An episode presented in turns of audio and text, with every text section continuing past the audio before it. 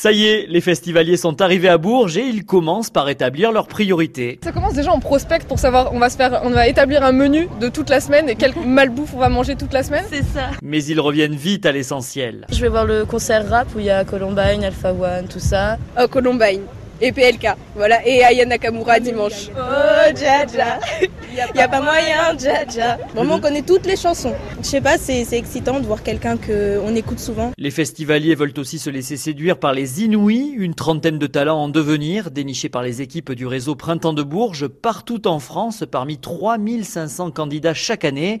Rita Sarego dirige ce casting monstre. C'est un processus qui est assez long, qui dure à peu près 7 mois.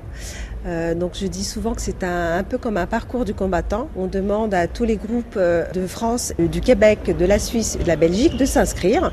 Donc on lance un appel à candidature qui a lieu sur notre site internet au mois d'octobre et euh, toutes ces candidatures sont réparties dans toute la France euh, puisqu'on est un réseau en fait euh, national et nous avons 28 antennes. Les antennes, ce sont des personnes partout en France qui réunissent des jurys de professionnels de la musique pour écouter tous les candidats et en retenir 150 qui participent ensuite à un concert organisé par le printemps dans leur région. On va voir ce que est-ce que ce groupe peut tenir sur scène puisque aujourd'hui un groupe ou un artiste peut dans sa chambre faire de sa musique mais est-ce qu'il est apte à reproduire ce qu'il nous a fait écouter sur scène Après ces concerts en région, un jury de professionnels se réunit à Paris et choisit les 30 talents qui se produiront au printemps. Et depuis 34 ans que les Inouïs existent à Bourges, beaucoup sont devenus grands. Tous les enfants de ma cité, même d'ailleurs.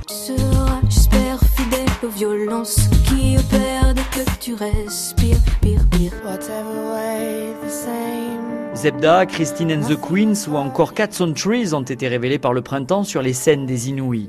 Enfin, une info pratique de Philippe Mercier, premier adjoint à la mairie de Bourges, si vous venez sur le festival en voiture. À partir de 19h, lorsque les spectacles commencent, la priorité n'est pas de verbaliser, la priorité c'est de sécuriser la ville de Bourges. Et ça passe nécessairement par des contrôles, de, de la surveillance, mais c'est pas de la verbalisation de voitures qui pourraient se trouver sur un trottoir. Là, on est très tolérant. Tout le monde est gentil, tout le monde est ouvert, c'est cool quoi.